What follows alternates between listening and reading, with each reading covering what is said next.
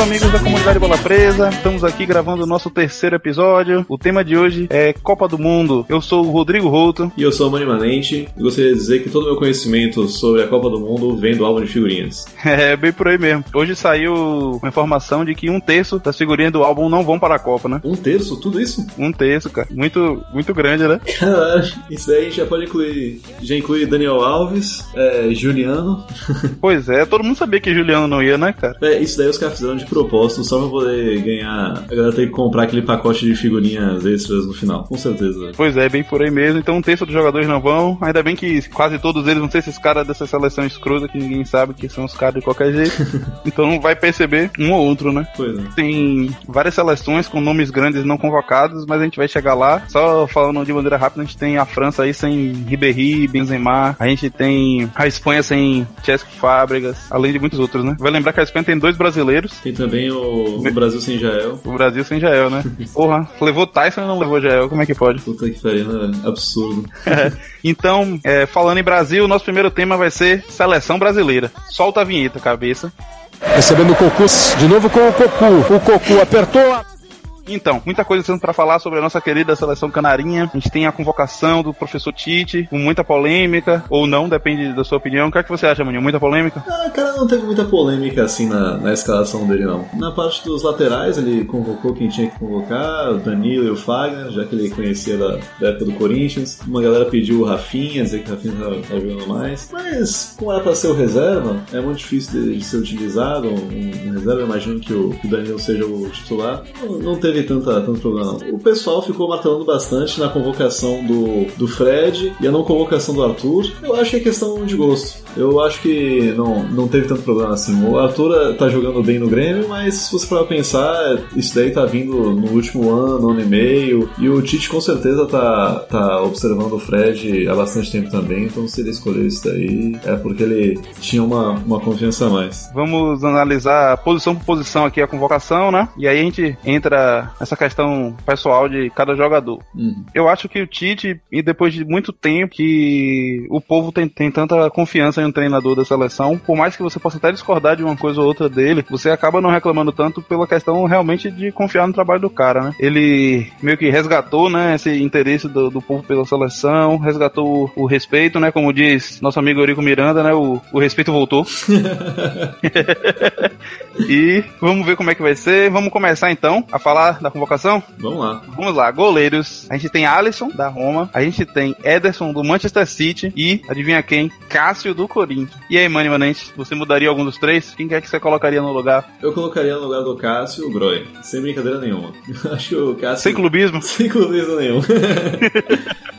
Pô, mas o Groy tá numa, numa, numa, constante. Ele tá em alta, assim, há bastante tempo. Tá constante esse, esse nível dele. O Cássio, volta e meia, ele, ele faz alguma cagada. Meu bem, os dois são do mesmo nível. Agora, como o Tite é. é claro, não. Como o Tite é corintiano, ele convocou o Cássio. Como eu sou gremista, eu convocaria o Marcelo Groy. É a única mudança que eu faria. O Tite é clubista, né? A gente tá aqui falando disso. Pode falar o que quiser dele, bem mal, mas que ele é clubista, ele é. Se tem uma coisa que ele é clubista, né, cara? É, e muita gente analisa que é a questão também de ele convoca os jogadores da confiança dele, jogadores que já trabalharam com ele. E a melhor fase da carreira dele foi no Corinthians, no Internacional, então ele acaba convocando muito jogador do Internacional e do Corinthians. Mas essa coisa que eu não entendo muito é essa parada de confiança. Me diz, cara, a confiança dele é o quê? Se ele sair do quarto do hotel, o, o Groy vai roubar a carteira dele e o, e o Cássio não? Porra. eu fiquei assim. Eu acho que é tipo isso mesmo. Eu fiquei, qual é a confiança? Ele acha o quê? Que o, que o Cássio vai jogar. Se o Cássio tiver que entrar, ele vai defender. O Groy, como é da confiança dele, talvez o Groy deixe passar uma bola ou outra pra fuder com ele. Porra. Não sei, cara. Eu acho que ele pensa que o Cássio é aquele cara que organiza as partidas de baralho. É, o cara que conta que, piada. Que, junta a galera. É, deve ser alguma coisa tipo assim, porque não, não me desce esse papo de, de confiança. Outro papo que eu não gosto, que o Dunga adorava fazer, principalmente na Copa de 2010, era aquele: na hora que eu precisei, ele esteve disponível. Cara, pelo amor de Deus, que jogador do Brasil não vai estar disponível na, pra ser convocado, sacou? Que brasileiro não vai estar disponível pra jogar pois na seleção? É. é complicado isso daí. São as justificativas que eu acho muito, muito fracas assim. Pois é, todo mundo quer jogar a Copa do Mundo, né? Ninguém é besta. Porra. Tá todo mundo preparado. Pois é. Eu, particularmente, também não chamaria o Cássio, eu chamaria Vanderlei. Por mais que tenha outros goleiros com- até com mais história que o Vanderlei, pra mim ele entraria naquele, na cota da fase.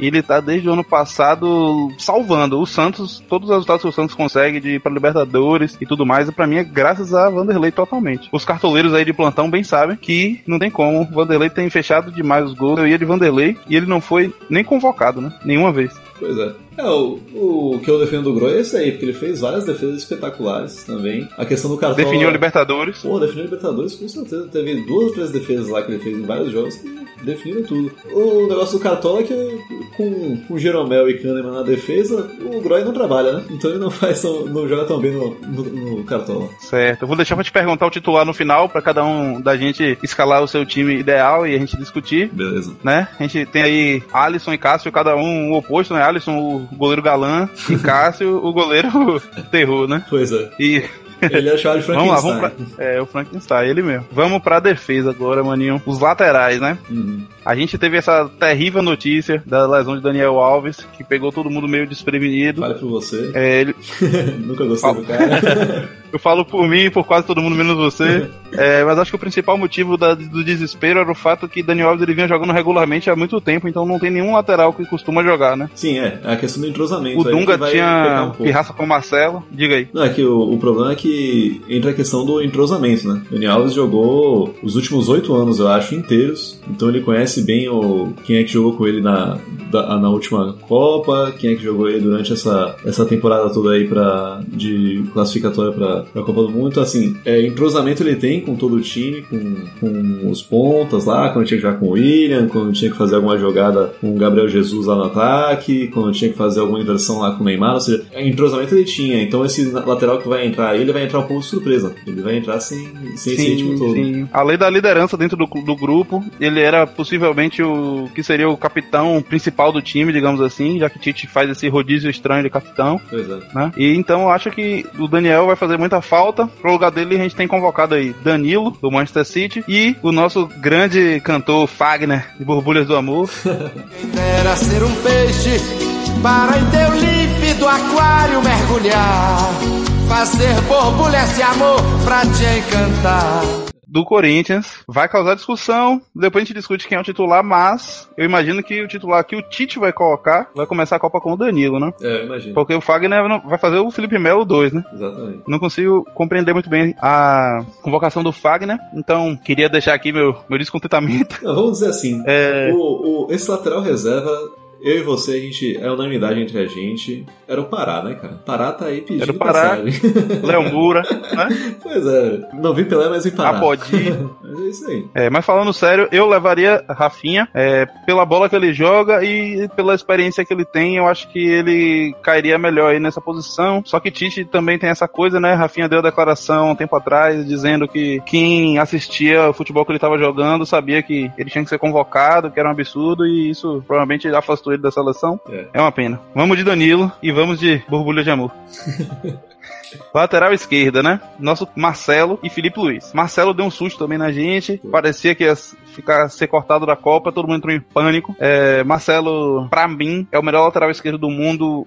um- muito distante do segundo e inclusive pra mim é um dos melhores jogadores do mundo faria muita falta ainda bem que ele vai pra Copa e o reserva dele foi Felipe Luiz que também deu susto se machucou de maneira séria mas aparentemente tá tudo bem com ele e vai pra Copa já que você pensa dos laterais esquerdo Mani Maninho Ah, acho que de lateral esquerda a gente tá bem servido. A gente tem o, o Marcelo que, com certeza, assim, quando ele estiver perto de se aposentar, é, devem avançar ele pra ponta, porque o cara ele é bastante ofensivo e é muito efetivo nessa, nessa, nessa função. O Felipe Luiz já é um cara que, que guarda um pouco mais de posição. Chegou a se cogitar até, de, pelo Daniel Alves ter se machucado, de colocarem algum terceiro zagueiro ali para ficar segurando a posição e liberar o máximo possível o Marcelo, pelo, pelo fato de, ser, de ele ir tão bem assim no, no ataque, né? Não precisa, Sim. não precisa voltar tanto para recompor. só que o Tite não vai mexer na estrutura assim agora já a essa altura né? Não, não, agora não, não é hora de fazer esse tipo de coisa. Agora é hora de Agora, sua opinião, você como técnico da seleção brasileira, você tem Marcelo como titular absoluto. Certo. Você convoca um reserva que tem a mesma característica dele, pra caso ele se machuque, o substitua sem mudar a característica do time, ou você convoca um reserva que dê uma opção de um jogo diferente pra uma possível necessidade de jogo. Eu acho que o principal, acho que para todas as posições o ideal é a gente ter é, dois estilos de jogos completamente diferentes, porque assim a gente não conta pro jogador se machucar, né? A gente sempre conta assim é, para se estiver dando algum problema durante o jogo a gente poder mudar algum quadro. Então assim Que é uma alternativa. Tem uma alternativa, exatamente. Porque se o Marcelo fica, é, se machucar, vamos pensar assim, se o Marcelo se machucar, aí a gente tem que colocar o Felipe Luiz. Mas o que, que a gente tem de alternativa? A gente vai ter um time bem mais defensivo, então a gente consegue pegar, trocar algum volante ali que saia um pouco mais. Pode tirar o. É, Renato bota o. William no lugar de Fernandinho ou de Renato Augusto, Pois é. quem for que ele colocar. Pois é, provavelmente a gente tire Renato Augusto e coloca algum outro meia ali que saia um pouco mais. Então, tem, alternativa tem, sabe? Então, é, eu acho que fez certo o Tite em ter dois laterais, um de cada estilo diferente, para cada momento diferente é, de jogo. É, eu super imagino um jogo entre Brasil e, e França duríssimo, que o Brasil coloque 1x0, e aí provavelmente vai ficar o DJ Deschamps vai colocar o Mbappé o jogo inteiro nas costas de Marcelo. Pois é. E aí, quando fizer 30 minutos, tá 1x0 pra gente. Nosso querido professor Tite saca Marcelo, coloca Felipe Luiz e vamos fechar a casinha. Saca Marcelo, coloca Felipe que vai Luiz. ser por aí. Saca Marcelo, coloca Felipe Luiz, saca William ou Felipe Coutinho, bota Jeromel e tá ganhando o jogo. É, bota o Jeromito, né, pra poder bater. Gira Deus. Somente se for contra Portugal, né? Se for contra Portugal, é, Cristiano Ronaldo não chega perto da área com o Jeromel ali. Pois é. Então, fala em Jeromel, vamos para zagueiros. Temos aí Marquinhos Miranda, Thiago Silva e Jeromel. Já digo por mim, esses seriam exatamente os quatro zagueiros que eu convocaria. Tô totalmente alinhado aí com o pensamento do professor Tite. O que é que você pensa? Eu tenho um ranço um pouco com o Thiago Silva, devido à última Eu Copa. sabia, cara, que você não. Você é foda. Porra, cara, é um, é um zagueiro emo, velho. É um zagueiro emo, zagueiro chorão, coisa assim. Cara, não, não dá. Eu acho que até ele não seria titular. Se eu fosse escalar o time, ele não seria titular. Pra mim seria é, Miranda e Marquinhos. Marquinhos e Miranda. É, exato. Ou Miranda e Jeromel, Marquinhos e Jeromel, um desses dois. Pelo fato do Jeromel ter sido pouco ou quase nada convocado, ele não criou um entrosamento com nenhum dois zagueiros. Então, também, colo- colocar um zagueiro, que é uma posição assim, que teoricamente é nosso último. É o último homem ali que tá pra guardar o gol, depois, é, antes do goleiro. Colocar um cara. Posicionamento conta muito. Pois é, e colocar um cara que cair de paraquedas sem ter entrosamento com, com o zagueiro com o zagueiro que tá do lado dele, isso é bastante perigoso. Então acho que o ideal é, é manter Marquinhos e Miranda e deixar o Thiago Silva e Jeromel na reserva ali pra qualquer coisa. Mas o meu terceiro zagueiro, se tivesse que entrar, seria Jeromel, com certeza. Beleza, vamos chegar nessa parte aí de escalar Cara, o me time. diz aí, quem foi a, qual Eu não- foi a zaga que parou o Real Madrid só tomou 1x0? Foi a zaga do Grêmio, foi Jeromel e Cama, então é Jeromel aí na, veia, na veia, porra. Ele já provou, né? Já provou o valor. O Real Madrid é melhor que qualquer seleção da Copa, né? Então, Porra, é a seleção do mundo, cara, aquele time. é verdade. Então vamos lá, meio de campo, hein? Muita discussão aqui, histórias bonitas. Temos Casemiro, eu quero falar um pouco sobre ele daqui a pouco. Renato Augusto, Fernandinho, Paulinho, Felipe Coutinho, William e Fred, aquele que não é o atacante, é o volante. Amém. Pra quem não sabe, o Casemiro joga no Real, Real o Renato, Real Madrid, né? Não o Sociedad. o Renato Augusto joga no Beijing Goan da China. O Fernandinho no Manchester City, o Paulinho no Barcelona, o Coutinho no Barcelona, o William no Chelsea e o Fred joga no Shakhtar Donetsk e tá sendo ventilado aí no Manchester City, né? Pedido pessoal de Guardiola. Uhum. E aí, você desconvocaria alguém, colocaria alguém no lugar? Cadê você? Cadê Arthur? Luan? O que é que você faria aí? Mani Manente, sua opinião. Luan não colocaria por dois motivos. Primeiro, no jogo contra o Real Madrid, ele tremeu na base. E o, o que ele vai encontrar são times e jogadores daquele naipe ali na Copa do Mundo. Ou seja, a gente não pode colocar um jogador que tremeu na base assim pra jogar. Outra coisa foi que ele não, não foi convocado nenhuma vez pra tentar se habituar a esse tipo de jogo. É, outra coisa é que nesse ano, no ano passado também acontecia isso, ele tem muitos lampejos. Então, assim, ele às vezes surpreende, como na final da Libertadores, que ele foi, saiu caminhando, driblando 3, 4 jogadores, fez gol de cobertura, mas às vezes ele simplesmente não aparece pro jogo. A gente tá gravando aqui no dia 23 de maio, ele chegou a fazer um gol aqui hoje no jogo do Grêmio contra o Defensor, que foi outro lampejo, porque há três jogos atrás que ele não tá jogando absolutamente nada. Então ele tem essa inconstância. E são sete jogos na Copa, se for até a final. A gente não pode é, arriscar esse tipo de inconstância. Já o Arthur, pô, o Arthur é, é mito aí. Vai pro, pro Barcelona, vai com certeza vai crescer ainda mais na carreira. Próximo próxima Copa ele vai. Vai jogar no Catar. Arthur jogar no Catar? Pô. 2022. Ah, sim. Não, cara, Na a Copa, do, Mundo no Catar. Eu pensei que você tava falando que ele ia ser con- contratado pra algum time no Catar. Não, Pô, ia ser muito triste isso. Se não- Acabar a carreira do menino com 19 anos. Pois é. Se ele não se machucar nem nada, vai pro Qatar com certeza. Mas talvez o Tite achou que não era hora dele. Eu, se fosse eu, eu convocaria, porque é o meu clubismo. Entre ele e Fred eu escolheria o Arthur. Mas não vejo tanto problema assim não na, na convocação do Fred. Não, isso. Eu vejo o Fred como um jogador que faz esse que o pessoal chama de box to box, que joga de uma área a outra, faz muita movimentação, velocidade, bola parada. Eu entendo totalmente a convocação dele, é, mas eu penso muito num projeto a longo prazo. Eu acho que a convocação de Arthur seria muito boa, porque além dele já dar uma opção boa pra gente hoje, ele já chegaria em 2022 com a sua segunda Copa, com outra vivência. Gente, em 2022, é, Casemiro vai estar inteiro ainda, mas a gente já não vai ter mais Renato Augusto e Paulinho e Fernandinho com a mesma forma física. É. Eu acho que a gente já teria isso um projeto a, a longo prazo com o Arthur, que eu acho que é um jogador muito diferenciado, muito dinâmico.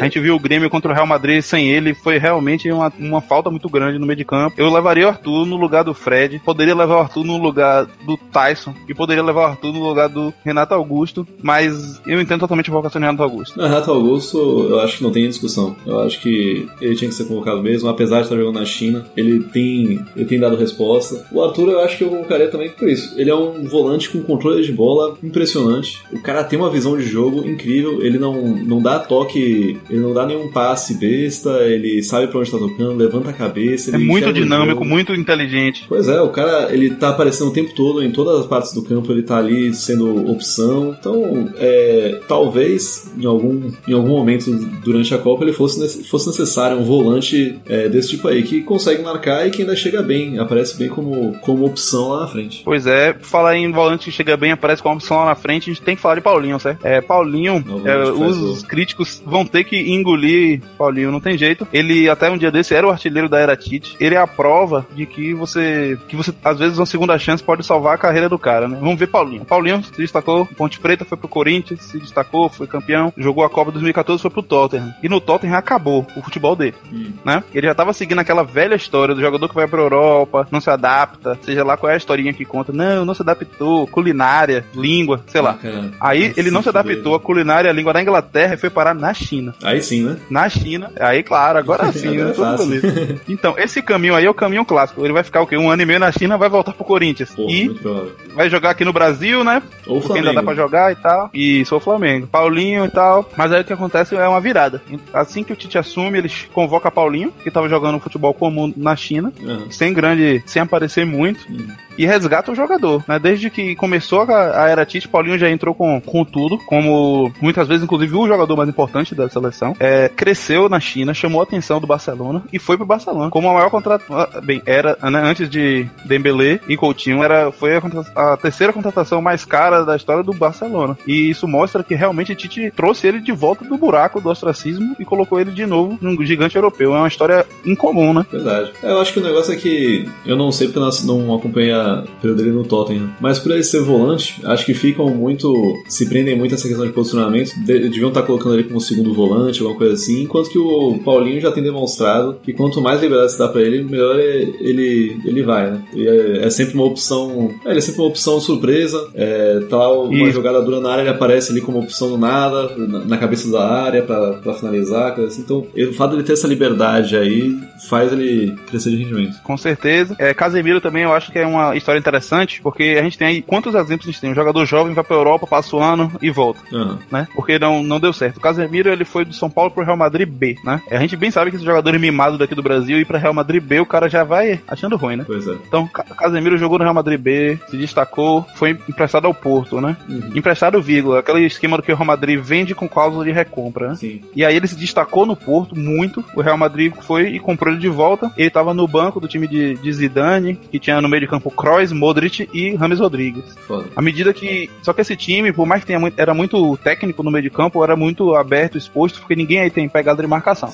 Uhum. E um certo jogo, ele tira Rames Rodrigues, que não tava bem. Não lembro se foi contundido também, coloca Casemiro. E revolucionou o futebol do Real Madrid. Casemiro chegou, deu pegada ao meio de campo, tem saída de bola boa do mesmo jeito e soltou Modric e Kroos, que na minha opinião são os dois melhores meio-campistas da atualidade. Né? A gente tá perdendo muito no futebol é, algumas noções de senso comum que a gente é muito acostumado, que é o meia armador, camisa 10, é uma posição que cada dia mais está sendo extinta. E do uhum. centroavante, camisa 9, pesadão. Né? A gente chega Sim. lá a falar isso lá na frente. Mas, por exemplo, aquele jogador, por exemplo, Paulo Henrique Ganso é o jogador que chegou 20 anos atrasado, né? Sim. No, no futebol. Ele provavelmente no, nos anos 90, no futebol menos, já um pouco menos físico do que é hoje, um pouco mais lento de toque de bola, que o meia tinha tempo para pensar, ele seria mais brilhante. E no futebol de hoje ele é um jogador que não funciona porque ele não tem o dinamismo que é necessário. O dinamismo que tem um Arthur, que tem um Iniesta, guardado as devidas proporções. O Iniesta é um jogador que você não disse ele é volante, meia, você não sabe. Ele é um meio campista, né? Uhum. O Modric, que para mim é o melhor de todos hoje. O Kroos, que não erra um passe. Então, o Casemiro entrou Real, como uma luva ali no meio do campo do Real Madrid e vem como uma luva também para seleção, né? Eu acho a história do Casemiro bem interessante. Eu acho que é, os brasileiros tinham que seguir mais ou menos por essa linha, que é mais ou menos o que fazem os brasileiros que vão pro Shakhtar Donetsk. Eles ficam lá anos antes de ir para outras equipes, uhum. maturando. É, passam, né? tudo, passam toda aquela adaptação de ganhar força física. Porque aqui no Brasil a gente tem muito jogador que eles se destacam às vezes por ser muito rápidos, tem um drible ágil, coisa assim, mas quando chega na Europa, pega uma zaga mais pesada, uma zaga mais forte, eles acabam não rendendo tão bem assim. Então, como você falou, essa coisa do, do, do jogador ir para um time intermediário, onde ele consegue pegar ritmo, começa a ganhar massa muscular, tudo isso aí, pô, eu acho que é um período de adaptação bastante importante se o jogador tiver é, paciência, se tiver cabeça para aguentar esse tempo aí, que é um, um estágio para aí sim ir pro time maior. Se a gente pegar todos esses meses aí, a gente olha, Renato Augusto, Renato Augusto saiu do Flamengo pro Bayer Leverkusen, é, passou anos na Europa jogando muita bola, né? E aí o Corinthians, uhum. naquela época que tava botando dinheiro, trouxe o Alexandre Pato e tal, também trouxe Sim. Renato Augusto. Uhum.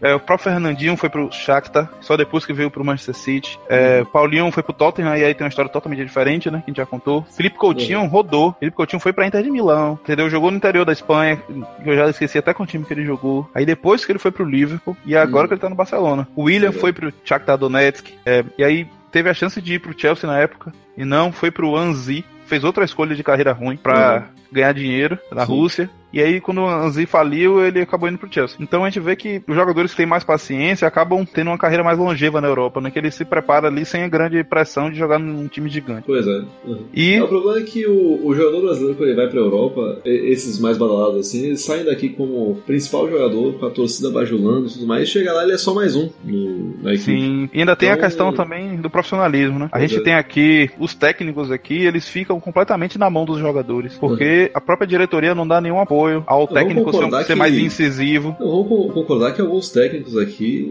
quase não são técnicos, né? É, tem alguns técnicos assim que só tem. O paizão, né? Que... A figura do paizão. Pois é, pois é, exatamente. Você pega alguns assim que a diferença dele pro, pro assistente técnico do clube é a mesma, só muda o salário e o nome dele, porque Isso. ele não contribui em nada tema tático. Vamos dar um exemplo aí ao seu, seu querido Renato Gaúcho. Não hum. vou entrar na questão técnica dele, certo? Sim, Mas por que que o no Grêmio, tanto jogador que não rendia em time nenhum, tá rendendo? Porque Renato Gaúcho tem a boleiragem, ele conhece, Exato. o jogador se sente à vontade. Uhum. Então aqui no Brasil tem muito isso, lá fora não. Lá fora uhum. é o uhum. seguinte, o técnico pode até ganhar menos que você, mas ele tá acima de você. Uhum. Existe uma hierarquia. Entendeu? Uma hierarquia. Não hierarquia nenhuma. Ele não precisa ser seu amigo, seu pai. Mas não, o Neymar aí. O Neymar derrubou o Daniel Júnior em 2010. 2011, derrubou, lembra? com certeza. Derrubou. E foi assim, foi bizarro. Foi feio o mesmo. O Dorival quis botar ele dois jogos como, como reserva, derrubou Dorival. Pô, que isso? Não foi nem não, como reserva, foi substituindo. Eu acho que ele passou uns dois, dois jogos na geladeira, viu? Pra... Ah, entendi. Pra ter isso aí. Foi. Uhum. Pois é, e aí a gente tira bem. E agora você falou no Neymar, né? Você... Vamos falar dos nossos atacantes. Hum. Aqueles que vão balançar a rede, talvez não mais do que o Paulinho. Assim esperamos balançar a rede, né? Paulinho é pois foda. É. O volante que é conhecido por fazer gol. Exatamente, do jeito que você gosta, né? Exatamente. Vamos falar então primeiro dos nossos centroavantes de área, que não são tão de área assim, vamos discutir isso. Gabriel uhum. Jesus, do Manchester City, e Roberto Firmino, do Liverpool. Uhum. Você convocaria os dois? Você trocaria alguém? Você levaria o William José? Porra, o William José é sacanagem, o William Batoré. Cara, é, é isso, né? É, parece que é pra agradar empresário, né, essa convocação do, do William José. Eu não sei, não tô acompanhando ele, não sei como é que tá o. Então, o William dele. José, só pra deixar o, o ouvinte ligado, o William José joga no Real Sociedade. Ele realmente tem se destacado certo? Hum, certo. Mas eu, a convocação dele eu acredito que se dê apenas pela falta de um jogador de área mais pesado de nome, como Uhum. o Diego Costa, né, que é brasileiro e joga na Espanha. Sim. Então o Tite ele pensou né, em ter uma possibilidade de levar um jogador com uma característica diferente, caso necessite de um jogo que precise botar bola na área e tal. Uhum. Mas ainda bem que ficou de fora o menino William José. Ele, eu gosto dele, mas não pra jogar na seleção. Pois é, se tivesse Jael ali, aí era outra história. Sabe qual é o pior? Se Jael jogasse a Copa, ia fazer gol pra caralho, lutar, dar murro. Ele é, Véi, é cruel. Ia, ia fazer gol, dar murro no juiz e ainda pegar alguém no- na saída. Pois é. E aí a gente tem várias opções, né? a gente tá muito bem servido, a gente tem Jael Cruel, a gente tem Henrique Dourado, Ceifador, a gente tem Hernani Brocador. Hernani Brocador, velho. Porra, você agora, você agora trouxe bem. Hernani Brocador, que inclusive tá no Grêmio, né? Tá no Grêmio, tá? Leandro comendo gol. Damião, Porra, Damião ia ser foda. Sassá, É, tem um que acho que ele já se aposentou, aquele Daniel Carvalho. porra, Daniel Carvalho, o meia, né, que é do Inter, ficou gordo e ficou rodando o Brasil todo. E é isso, a gente tem vários centroavantes aí, mas eu acho que a gente tá bem servido com Gabriel Jesus e Firmino. Gabriel Jesus muito jovem, né? Uhum. Muito talentoso. A gente tem Roberto Firmino que vive a fase áurea no Liverpool. Uma coisa, um detalhe interessante que eu acho assim é que, por exemplo, na última Copa a gente teve de centroavantes Fred e Jô. Vamos. Já começa por aí. Mas se você parar pra pensar assim, é, vamos lembrar do nosso último grande centroavante que é unanimidade com todo mundo: Ronaldo. Ronaldo fedia a gol. Você sabia que se sobrasse pra ele na área, ele ia fazer gol. sacou? Enquanto Sim. que o Fred não era esse tipo de jogador. Na Copa de 2010, que era pra. Que era pra É, até ser- é pra nível Brasil, assim, né? Mas não pra nível seleção. Pois é. É, na Copa de 2010, que era pro Adriano Imperador aparecer, o Adriano teve suas confusões aí e acabou não indo. Sim. Não foi, né? Não, não foi. A gente teve, na verdade, é, já que você puxou esse assunto, um buraco de geração, né? Causado por diversos problemas. Ah. É, a nossa seleção de 2014, por exemplo, Uhum. era pra ter chegado nela com Kaká, com 30 e poucos anos, Ronaldinho Sim. Gaúcho com 30 e poucos anos, Adriano Sim. com 30 e poucos anos. Uhum. E aí, junto com eles, Felipe Coutinho, jovem, Neymar, jovem, pra poder rolar essa Uhum. mescla. Como Essa houve. transição, né? Esse Kaká teve problema físico, o Ronaldinho Uhum. Gaúcho teve a Agora em vida, carreira. quis viver a vida, pegar a gente e Exato. cantar pagode. E Adriano Imperador, a gente bem sabe a história. Também quis e a acabou. E, é, e mais intensamente.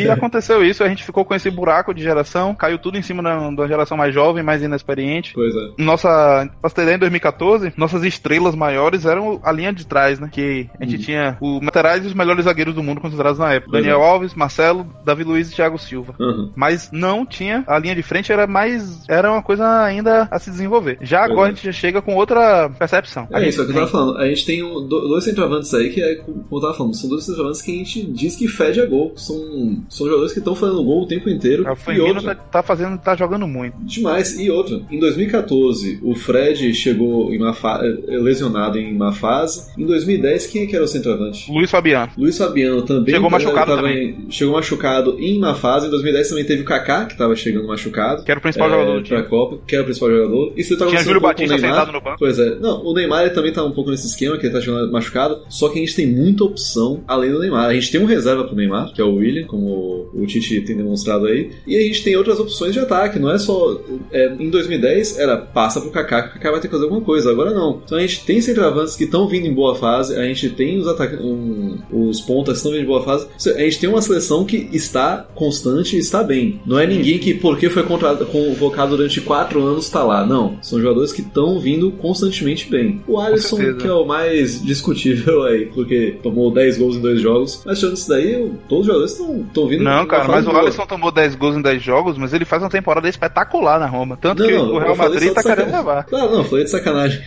é Colorado não podia deixar de, de sacanear. Pois é, Mas vale lembrar- Eu acho que a sele- essa seleção aí é a que chega melhor aí pro, pra Copa. Em termos de, de ritmo, em termos de dos jogadores estarem tá, tá vindo em boa fase, eu acho que é que chega melhor aí há muito tempo. Mas Com isso não quer certeza. dizer nada, né? A gente, A gente sabe que isso não quer tem. Roberto Firmino, que é aquele jogador que quando entra em campo a torcida grita, vai safadão. Como, como não confiar num cara desse, né? Como não, né? Tá jogando muito com o Salah, não só fazendo gols, como dando muitas assistências. Uhum. Né? É aquele jogador que eu gosto muito, que é o jogador sem grife. A gente teve que engolir ele desde que ele foi convocado a primeira vez, ainda por Dunga. Uhum. Ele jogava no Hoffenheim ainda, antes de ser vendido pro Liverpool. Fica, meu Deus, Roberto Firmino. Exatamente porque o brasileiro gosta de grife. O brasileiro Não, gosta de jogador. Ele tem nome de português, né, cara? Não é nem nome de jogo brasileiro, não jogador português, parece. Exatamente. Roberto Firmino. Ele tem nome daquele jogador que joga na ABC, que você não contrata só por causa do nome. Esse Uhum. é o Roberto Firmino. E ele chega voando na Copa. A fase é espetacular. Eu, inclusive, colocaria ele de titular. Mas Gabriel Jesus tem até mais talento, mas eu acho que a fase dele conta no momento. Eu a acho gente que vai chegar tem lá. sim, eu acho que uma coisa que tem a falar também do Roberto Firmino do Gabriel Jesus é que assim, eles são eles não são aquele centroavante pesadão, mas eles sabem fazer o pivô. E isso é uma, é uma coisa assim que é muita jogada suja do pivô. Do cara trazer um trazer um zagueiro, segurar ele, ter opção pra tocar para receber de costas pro gol e tocar de lado. Isso é uma Sim. coisa que Time que joga Não, com eles- ponta tem que ter um atacante que faça bem o pivô. Pois é, não é um falso 9, é um cara que ele- eles sabem fazer esse tipo de jogada também. Ele só é mais móvel, né? Aham, É, só um pouco mais, mais móvel, o que não é ruim. Pelo Isso, contrário, assim eles estão como- que, que é bom. Como o camisa 10, o camisa 9 estilo que a gente tanto é acostumado também tá morrendo, né? Aquele Uhum. jogador que só, só fica no ataque, só fica na zaga. Hoje em dia, Uhum. todo mundo tem que participar muito do jogo. Então, Sim. esse tipo de jogador, como a gente ainda tem alguns aqui, tá, tá ficando tão raro que a gente tá tendo jogadores que nem são tão incríveis ganhando salários astronômicos. Tem o caso do Henrique Dourado, que ficou Flamengo e Corinthians brigando por ele, sendo que ele é um jogador comum. Pois só é. que não tá tendo mais jogadores desse estilo. A gente tem Fred ganhando muito dinheiro, Ricardo Uhum. Oliveira ganhando muito dinheiro. Então são jogadores que estão sendo extintos, né? E tá dando espaço a esse tipo de jogador mais móvel. A gente tem como Uhum. exemplo aí o Lewandowski, o Luiz Soares. Então o Brasil tá na direção certa e eu acho que a gente tá indo lá. Agora pra fechar os atacantes, certo? Uhum. Temos aí, além de Gabriel Jesus e Roberto Firmino, temos Neymar, do Paris Saint-Germain, Uhum. Douglas Costa, da Juventus e Tyson. Deixar que tá Donetsk. Uhum. Vamos lá, deixar Neymar pro final. A gente tem Douglas Costa. Você levaria Douglas Costa, Mani Manente? Eu levaria. Eu, eu acho que assim, há 10 anos atrás, quando ele ainda jogava no Grêmio, a gente gostava de chamar ele de Douglas Bosta. Ele era, ele era aquele jogador leve, mas que gostava de. Não tinha muita cabeça, assim, tava. Tinha 18 anos o Guri também, não tem como culpar ele. Mas ele é aquele que dava muito drible sem objetividade, driblava pra lateral. Driblava pra trás. É, driblava pra trás, pra lateral, é, driblava no meio do campo pra tocar atrás pro volante depois, sabe? Umas coisas assim meio sem pé nem cabeça. Mas teve a oportunidade de falar pro Shakhtar, pegou seu ritmo, pegou, é, ganhou massa, é, evoluiu bastante, é, fisicamente, taticamente, como jogador também. Ele mesmo fala que no tempo do Grêmio lá ele não, não tava bem, ele aprendeu bastante nesse, nesse processo todo. E eu acho que vem forte, vem com uma ótima opção, uma excelente opção pro, pro Brasil nessa, nessa vez. Concordo com você, Douglas Costa, acho ele um jogador excepcional, muito bom mesmo. Seria titular em quase todas as seleções do mundo. É um jogador que depois que saiu do Shakhtar foi pro, pro Bayern de Munique do Guardiola, jogou muita bola lá, depois o Guardiola saiu, ele perdeu espaço, é, acabou se reencontrando agora na Juventus, vem de boa temporada. Uhum. Deu um susto aí na gente, né? Chegou contundido Pois na é. apresentação da seleção, mas tá tudo bem com ele. Acho que ele vai ficar fora do primeiro amistoso, mas ele tá, tá confirmado na Copa. Ele é um jogador que eu vejo diversas possibilidades pra ele. É, ele é reserva, mas ele pode entrar todas as vezes que a gente vai ganhando no segundo tempo, ele pode entrar, ganhando ou perdendo. Tanto quando a gente precisar de força física pra tentar furar uma linha, quando Uhum. e pra mim principalmente precisar puxar um contra-ataque. Uhum. ele é um, um cavalo, né? É, fisicamente. Ele é muito rápido, muito forte, puxa muito bem Sim. o contra-ataque. Contra a Alemanha teve uma jogada curiosa que ele puxou o contra-ataque tão rápido que não tinha mais ninguém acompanhando ele. Ele é. olhou pra área, não tinha ninguém, ele teve que esperar. Pois é. Exatamente. Então a gente tem excelente opção com o Douglas Costa. A gente tem Neymar, que chega e deu esse susto. A gente machucou o dedinho do pé. Uhum. O senhor Marquezine teve a cirurgia mais badalada da história, né? Uhum. Eles tiveram que isolar uma área do hospital pra poder ter a cirurgia dele. Depois levaram ele de helicóptero pro Rio de Janeiro. Bruna Marquezine foi liberado das gravações da novela. Realmente é, o, é um mito. E também o famoso Neymídia, né? Pois é. E É o- ele, ele chega baleado pra Copa, mas eh, ao mesmo tempo que isso traz um, um pouco de tristeza, a gente fica feliz porque a gente realmente dessa vez tem jo- vários jogadores pra suprir uma possível fase ruim dele, principalmente no início. Eu acho que com o tempo, com o passar da Copa, ele vai adquirir na forma, mas o início talvez ele chegue mal. Mas a gente tem aí o William, a gente tem Felipe Coutinho, Douglas Costa, a gente tem Tyson. O que é que você fala de Tyson? Ah, cara, Tyson, nada a declarar, pelo amor de Deus. Eu acho que é, é o único furo que tem aí do, desse ataque, dessa escalação do ataque, seria o Tyson. O pessoal falou muito sobre convocar o Luan. Eu acho que o Luan também não seria uma boa convocação, porque o Luan tem sido muito inconstante. Mas eu acho que o Tyson também é, já é demais pra mim. É, eu também não chamaria o Tyson, mas eu chamaria o Luan. Eu acho que Tyson não acrescenta nessa seleção, entendeu? Eu acho que ele é um jogador que tem as mesmas características dos outros e um pouco Uhum. pior. Eu acho ele um Sim. bom jogador, claro que é um bom jogador, mas eu acho Uhum. que ele não dá dá pra gente nenhum tipo de possibilidade diferente. Aham. Ele vai ser no mínimo um substituto aí, caso o Neymar machuque, aí depois o William machuque, aí ele entra, entra ele. Uhum. Pois Entendeu? é. Aham. Eu acho que ele não acrescenta muito nessa lista, não. E é que se tiver alguma adversidade precisar mudar um pouco o jogo, não vai ser ele que vai entrar, né? Com certeza. Quem vai entrar vai ser Douglas Costa. Ele vai Pois entrar é. com Roberto Firmino. Até o próprio Fred, que, que faz bem a ponta. Eu acho que Tyson. Ele vai entrar naquele jogo contra a Suíça. O Brasil vai estar dando 3 a 1 Aí vai botar Tyson só pra dizer que botou todo mundo. É só pra justificar a convocação. né? E só quem não vai entrar é Cássio. E. É, e, e tem aquela história de que ele fez quantos jogos pela, pela Champions? Então, o Tite usou né, essa justificativa, falando que pesa muito o histórico dele de ter jogado Champions. Se eu não me engano, Uhum. ele falou 80 jogos, mas falando assim agora parece muito jogo. Mas ele usou essa justificativa aí. É, que ele 80 conhece os caras. Champions? Pois é, mas se você parar pra pensar assim, 80 jogos na Champions, a gente, em off, a gente conversa assim que a Champions só começa de fato a partir das quartas de final, né? Então o cara tá no Shakhtar, o que, uns 6 anos, 5 anos, por aí. Joga a fase de grupos, joga a fase das oitavas de final, só fase de grupo mais oitavas já são 8 jogos. Aí ele deve, o Shakhtar deve ter beliscado aí algumas quartas de final alguns anos aí. Pô, se ele tá há 6 anos, é no mínimo 48 jogos. Não deve ter... Não foi, não foi tão difícil assim ele completar esses 80 ou quase 80 jogos assim, sabe? Muito Não, não, jogo com, com time com- contra time ruim, sabe? Então, eu acho que não é uma, uma grande justificativa assim dizer que É. porque ele jogou 80 jogos ele tá bem rodado. Não, vai ter jogo que, porra, deve ser pior do que do que Brasileirão Série A, sabe? O, o time adversário. Muito pior, você é doido. A gente vai ter que confiar é. no Tite nessa, né? E a gente tá é, com tantas opções que a gente acaba deixando um pouco pra lá isso, né? Não é Uhum. como nos outros anos. Por exemplo, Neymar machucou, né? Contra a Colômbia e tal, e entrou Bernard, alegria nas pernas. Em 2010, a gente tava com o Kaká se sentindo, tomou o terceiro cartão, aí você olhava pro banco. A gente tinha Júlio Batista, nada contra Júlio Batista. Na época eu até queria ele no meu time, mas não na seleção. A gente tinha Pois é. Não, Júlio Batista 2010, se não me engano, foi no ano. É, um, dois anos depois ele tava no, no time do Cruzeiro que foi bicampeão. Exatamente, né? Exatamente. pois é. Então a gente tem Júlio Batista, a gente teve grafite, Grafite, puta que. Cara, grafite é. Botava a gente, né, cara?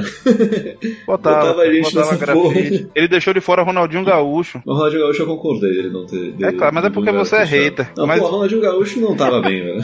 Mas ele, bem. no Milan, ele não tava bem para o nível que a gente era acostumado dele. Mas se você for parar pra olhar os jogos hoje, ele tava muito bem em termos de nível com relação a Júlio Batista, entendeu? Uhum. E é um cara que, querendo ou não, é uma opção técnica pra você colocar num jogo que você precisa de um toque diferenciado, que o time não tá bem, que você precisa da criatividade de alguém, entendeu? Mas eu Nem acho que pra ser uma- reserva. É, eu não, não colocaria pelo, pelo histórico que ele tava. Eu acho que ele ainda. Eu ainda acho que ele, tá- que ele não tava tão bem assim. E tinha aquele fato assim de que era muito problema. Não teve lá uma. é, alguns escândalos lá com, com Berlusconi, coisa assim. Teve, mas então é eu isso. acho, eu acho que o Dunga acabou não convocando pra evitar um pouco esse tipo de polêmica, esse tipo de Mas coisa. meu time era esse mesmo, é Ronaldinho Gaúcho, é Ronaldo Travecão, Wagner Love, Adriano Imperador. O negócio é esse mesmo. Eu sou flamenguista e flamenguista tem que ser assim.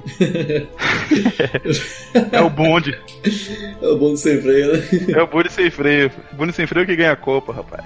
Isso foi, né? Mas é isso aí. Então, Mani, escala aí sua seleção. Vamos aqui, a escalação da seleção brasileira de Mani Marentes. Solta a vinheta. Recebendo o Cocus, de novo com o Cocu. O Cocu apertou. Então, amigos aqui da Sureba, vamos aqui para a escalação. No goleiro, Alisson. Lateral direito, Danilo. Dupla de zaga, Miranda e Marquinhos. Lateral esquerdo, Marcelo. Para nossa miolo de campo, a gente tem ali Renato Augusto, Paulinho e Fernandinho. Para as pontas, a gente tem Felipe Coutinho e Neymar. E centralizado, Gabriel Jesus. Eita, pau, isso aí. Gostei. Jesus no controle, né? Jesus no controle. É, Bota Jesus na frente de tudo. né? Pois é. Meu Deus do céu, que blasfêmia. E então você vai quase com a seleção titular do Tite mesmo. Trocando pra- praticamente ali Casemiro com Fernandinho. Pois é.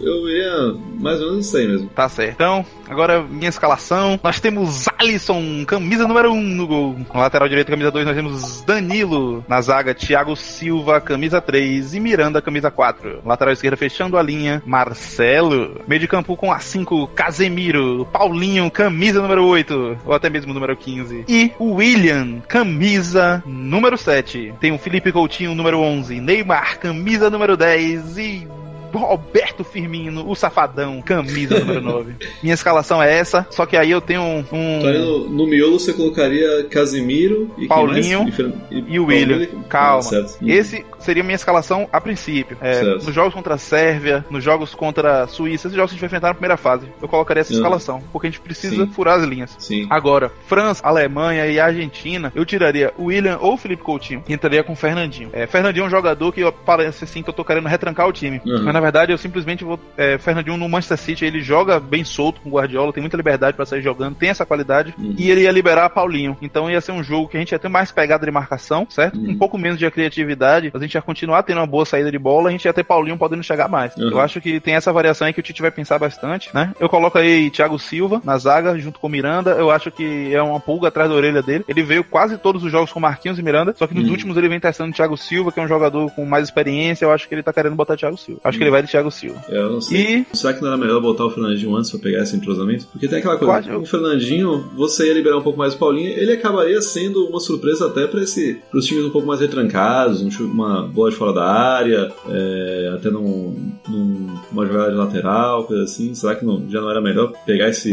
entrosamento? Não, eu entendo o seu argumento, eu acho difícil até ter uma resposta certa para isso, mas eu realmente acho que nos jogos que a gente vai pegar contra a Suíça, contra a Sérvia, a gente tem que entrar já com o William, porque esse tipo de jogo. É um jogo difícil de quebrar as linhas, entendeu? No momento que a gente fizer 1 a 0 a gente faz 3. Uhum. Só que é um uhum. jogo difícil de fazer o primeiro, né? A gente tem milhões de exemplos aí durante as Copas desses times que você. Que o time grande não consegue sair do zero. E aí empata um, empata dois e é eliminado na primeira fase. Uhum. Nunca eu acho que vai acontecer isso, obviamente. Mesmo com o Fernandinho, porque eu acho que a gente tem talento demais nesse time. Uhum. Só que eu já entraria com o William, entendeu? Porque esses times vão vir muito atrás, vão vir muito atrás. Não tem a necessidade para mim de uhum. começar com o Fernandinho. Eu acho que a gente vai seguir essa linha. Sei. Eu concordo com o professor Tite. Então, então, então é, é isso. Fechou. Vamos torcer aí pra nossa seleção canarinha brilhar, torcer pro professor Tite, né? Estamos aí com fé no professor. Na verdade, eu acho que dessa seleção inteira, a pessoa que a gente tem mais fé é o treinador, né? Pois e é. vamos agora, próximo bloco, a gente vai discutir é, algumas curiosidades da Copa da Rússia, algumas situações e histórias interessantes que a gente vai prestar atenção para poder curtir a Copa ainda mais. E vamos lá.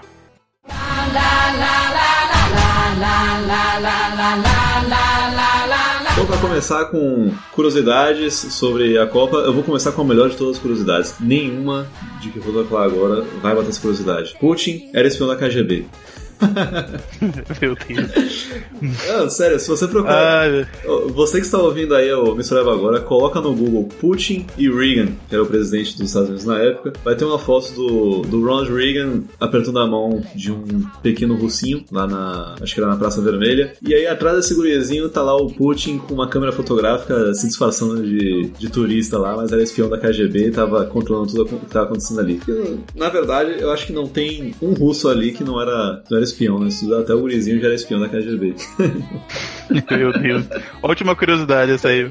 Não, Realmente, nenhuma vai ganhar. Foi mal, nenhuma vai ganhar. Eu tenho um aqui muito interessante, é. né? Que realmente me deixou um pouco chocado. O mascote da Copa é um lobo, certo? E o nome dele é Zabi Vaca.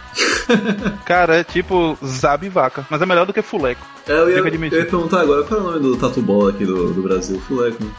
Zabi Vaca. Tudo bem, vamos lá. Uma coisa interessante que eu tava vendo, né, é que onde a gente vai estrear o Brasil estreia em, em Rostov, né? Hum. E Rostov tem algumas situações interessantes. Hum. Rostov é conhecida como a capital dos serial killers. Uhum. Conhecida também como Cidade da Morte. E também como Casa dos Maníacos. Porque, pra você ter ideia, é, é uma cidade que fica no sul da Rússia, né, e tal. O Brasil joga contra a Suíça lá, no dia 17 de junho. E se você abrir um livro de turismo, chega lá, Rostov, o que, é que tem pra fazer em Rostov? Aí vai estar escrito. Mata a gente, pelo visto. Não existe razão particular para ficar aqui além de um dia. Matar gente, pelo visto, né? Chega um dia, mata e vai embora.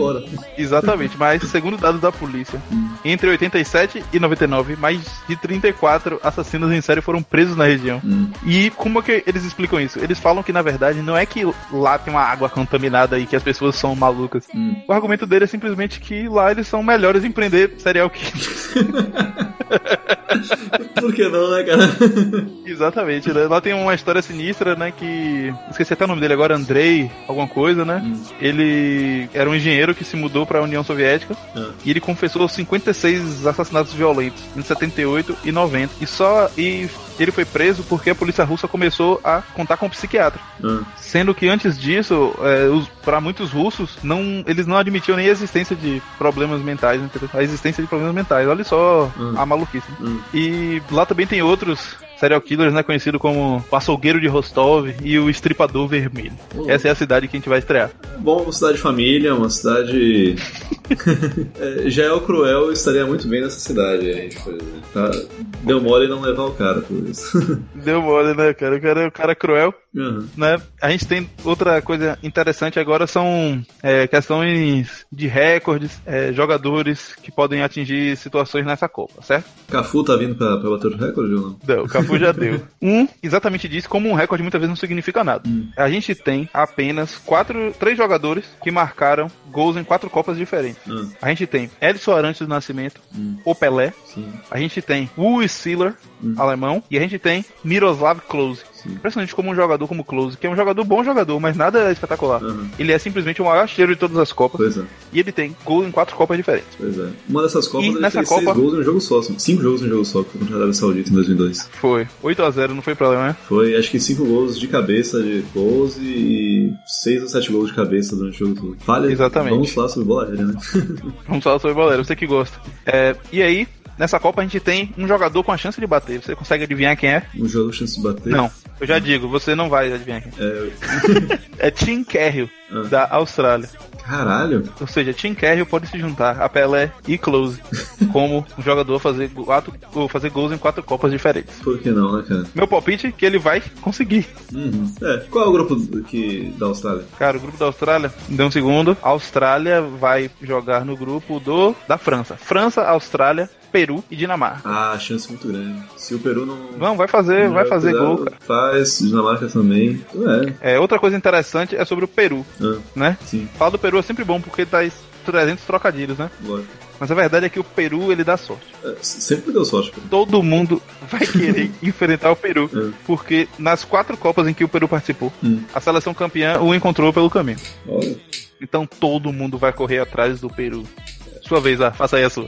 A minha, é, na Copa passada a gente teve a música da Copa gravada pela Shakira, pelo. Não, man, faça aí a sua seu trocadilho com o Peru. Ah, tá.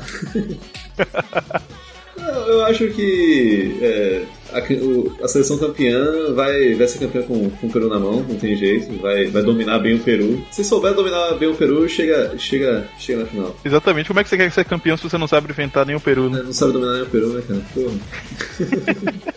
Então vai lá, o que é que você tava falando? Bom, a minha curiosidade é que na Copa passada a gente teve como cantores da música da Copa, a gente teve Shakira, Jennifer Lopes, Rick Martin, Pitbull e Cláudia Leite. Veja só, eram uma galera de peso aí, a Shakira, que tinha o, o, o Piquet jogando na Copa também, tinha o da Jennifer Lopes. Waka Waka. Waka. E para essa Copa a gente tem aqui o Will Smith, Nick Jam e Era Streff. Pra ser bem sincero, eu não conheço nenhum desses dois últimos. O Will Smith, nessas horas que, lembra, que a gente lembra que ele é rapper americano também, né? Não só ator americano, também rapper. Pois é, vamos ver se a música vai, vai ser boa. Sabe que já vazou a música, eu não parei pra, pra ouvir. como não. assim, cara? O Will Smith na Copa da Rússia. É, Por que não, né, cara? Tudo bem. Por que não? Essa pergunta. É, velho, realmente impressionante. Mas Até que falando, a produção da canção ficou por conta do DJ e produtor Diplo, que trabalhou com as brasileiras Anitta e Pablo Vittar no single Sua Cara. Ou seja, tá em boas mãos. Recebendo o Cocu, de novo com o Cocu. O Cocu apertou. A gente tava falando mais cedo sobre jogadores que não foram convocados, né? Você falou que a seleção da França, tava muita gente falando, e tinha uma seleção que não foi convocada melhor do que a que foi. Pois é, o jornal espanhol falou aqui que a seleção francesa que não foi convocada ganharia de qualquer um. Diz que a seleção deixou de, deixou de fora Rabiot, Condove, Laporte, Ribéry, Benzema, Benzema Payet. Martial, Payet. Então, disseram que que reunindo essa seleção que não foi convocada ganharia de, ganharia de qualquer um. Aquela, né, cara? Então, por falar em seleção Exageros não convocada, parte, né? É, pois é. Eu fiz aqui uma seleção de não convocados Hum. pra gente ver. O primeiro a gente tem um goleiro que todo mundo ficou um pouco assim, que não foi convocado, é o Joe Hart. Ah, Ele foi titular da seleção inglesa em, nos últimos anos, sim, verdade. né? Só que a seleção inglesa vive um processo de renovação, né? É. Você chamaria o Joe Hart? Ele faz falta pra você na Copa? É que assim, a gente tem. Foda-se o Joe Hart, né, cara? Vamos falar sério, tem três goleiros, por que não levar esse filho da puta velho, como terceiro goleiro? Porra, o que que. O cara tem que ser muito desagradável, o cara tem que peidar muito fedido pra não, pra não chamar o cara pra Copa sacou? como terceiro goleiro. Porra! Exatamente. A gente tem outro francês aqui na zaga, coloquei o Colcini, né? E o zagueiro do Arsenal. Ele, ele se contundiu, até se recuperou, mas o técnico preferiu não convocá-lo. A gente tem o zagueiro Mustafi, né, da Alemanha, que foi destaque na Copa das Confederações e não foi convocado. A gente tem Alexandro, lateral esquerdo, que eu gostaria de ver ele na Copa, mas tudo bem, eu entendo. A gente tem Payet, francês. A gente tem Nainggolan, não foi convocado da Roma ou belga, né? Isso mostra como é forte a geração belga. É. E ele anunciou que não joga mais pela seleção da Bélgica depois que ele não foi convocado para a Copa. É que mimimi. É A gente porque tem, tá pois é. velho? Não, também. É, não, é mimimi, é mimimi. A gente tem Rabiot também é, mandou uma carta para a Federação Francesa dizendo que ele não quer ser colocado entre os suplentes, né? Que são aqueles, aqueles 35. sete para caso de emergência. Ele pediu para não ser chamado como suplente, que ele não quer. Uhum. Ele ficou muito puto que não foi convocado. Sim. A gente tem Chesky Fábricas, né? Hum. Nome de peso fora da Copa também. A gente, mas ele não envelheceu bem, vamos ser sinceros. A gente tem Ribéry fora da Copa, que mesmo velho levaria sem pensar duas vezes. Ah, dá um caldo, com certeza. A gente tem Benzema, que não é convocado por um motivo esdrúxulo, né? Ele é acusado de chantagem contra o compatriota dele de seleção Valbuena. Valbuena. E isso por causa do vídeo íntimo. Sim. E aí depois desse escândalo ele não foi mais convocado. Uhum. Surreal. E a gente tem ele, o mito, um dos meus jogadores favoritos, que super jogaria no meu Flamengo, o bonde sem freio, Zlatan Ibrahimovic. É foda também. Ele se aposentou da seleção e não joga Copa. Pô, a seleção da tem- que sempre era, se resumia em Ibrahimovic e Larson, agora é só Larson, né, cara? Pois é, eu não sei nem se o Larson joga mais, hein? Joga? Ele tá convocado, deve, deve entrar pra fazer uma graça, mas acho que não joga, acho que não. Mas ele é o mesmo Larson, porque a impressão que eu tenho é que todo mundo da Suécia se chama Larson. Todo mundo termina com som no final. É o filho do Lars, né? Pois é, fora os jogadores que não vão pra Copa, Hum. porque a seleção ficou fora, né? Uhum. Como Robin, Snyder, Caralho, a seleção É, da Holanda, Buffon. a seleção da Itália foi foda. É, acho que são. e a os gente tem Buffon, assim. A gente tem Verratti. Não, você está expressando do principal. Como você está expressando de Boca Negra dos Estados Unidos? Pois é, Boca Negra, Outdoor, é, os eternos Donovan. exato. Não, a Itália a gente fica sem Bonucci e Chiellini, que pra mim são dois dos melhores zagueiros do mundo. Uhum. A gente fica sem a Laba da Áustria, que embora a Áustria seja fraca, é um dos melhores laterais esquerdos do mundo. Verdade. E fica sem o Chile, né? Sem Vidal, é. sem Alexis Sanches. Uhum. A gente, E, o pô, Ramsey, e o Chile. destaque da Napoli tá fora pô, também. o Chile fez uma Copa incrível na, em 2014. Não, cara, não dá pra explicar o Chile, não. Não dá pra explicar o Chile. A gente tá sem Robin, sem Bale, né? Uhum. A gente tá também sem Dzeko, que se, tá se destacando muito na Roma. Tem o Bosnio, né? Não foi pra Copa. Uhum. É, o goleiro Romero, argentino, tá fora da Copa, né? Lesionou o joelho, tá fora. Pois é, isso. Foi lesão, uma coisa assim. Isso, isso. Então a gente tem aí diversos jogadores fora da Copa por convocação, né? Por opção do técnico e também por lesão. E por cagada, né? Vamos torcer. E por cagada na vida. Exatamente. Pois é, a gente tem essas situações. A gente tem algumas uma situação interessante também, que é o árbitro de vídeo, né? A gente vai ter a Copa, a primeira Copa com árbitro de vídeo. É, você é a favor do árbitro de vídeo, Mani Manente? Cara, vamos falar assim, idealisticamente, eu sou muito a favor do árbitro de vídeo. É, sempre tem aqueles argumentos assim que, ah, vai acabar com a discussão do futebol e a graça é isso. Porra, não é, cara. Eu acho assim. Só se for de maneira bem feita, né? Não, eu acho que, assim, o, no futebol americano, o árbitro de vídeo não estraga o, o jogo. No tênis, não estraga o jogo. No, no vôlei, não estraga o jogo, aquele o recurso de vídeo. Só que eu acho que do jeito que está sendo implementado, porra, é, eu acho que é a mesma coisa que nada. Porque tem um árbitro de vídeo, mas no final, quem pede pra visualizar é o, É o árbitro principal. É, o árbitro de vídeo, ele não pode nem dizer que o árbitro apitou errado, ele só pode dizer assim, tem um, tem um lance pra você ver. Não diz nem se é assim, acha que foi pênalti na área, só tem um lance. Aí se o árbitro... Eu acho que ele nem pode dizer não, viu? Eu acho que ele pode dizer que tem... Acho que ele pode sinalizar alguma coisa, mas eu- ele não pode nem falar, é só sinalizar, sabe? É, Assim, pra mim o ideal é que fosse no estilo tênis, né? O desafio desafio. dá pra um time uma ou dois desafios por tempo e acabou. É, um desafio a cada tempo tá perfeito, sabe, cara? Porque daí. E obviamente, qualquer lance de gol, que, ou seja, o lance parou, aí você pode dar uma olhada. É, exato, pode, pode vir partir do próprio, da própria arbitragem, né?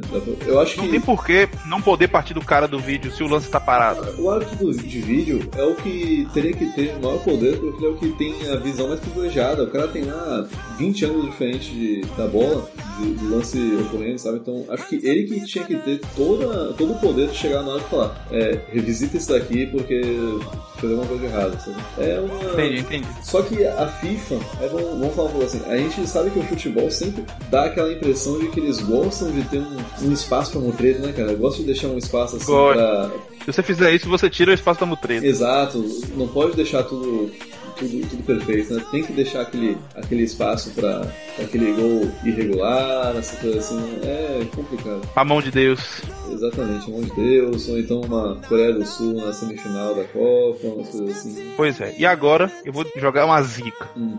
A zica é o seguinte: as últimas duas Copas, o atual campeão saiu na primeira fase, logo a Alemanha tá fora. Tomara, viu? Tomara. Pois é, a Espanha foi eliminada na primeira fase, Uhum. na Copa de 2014, Uhum.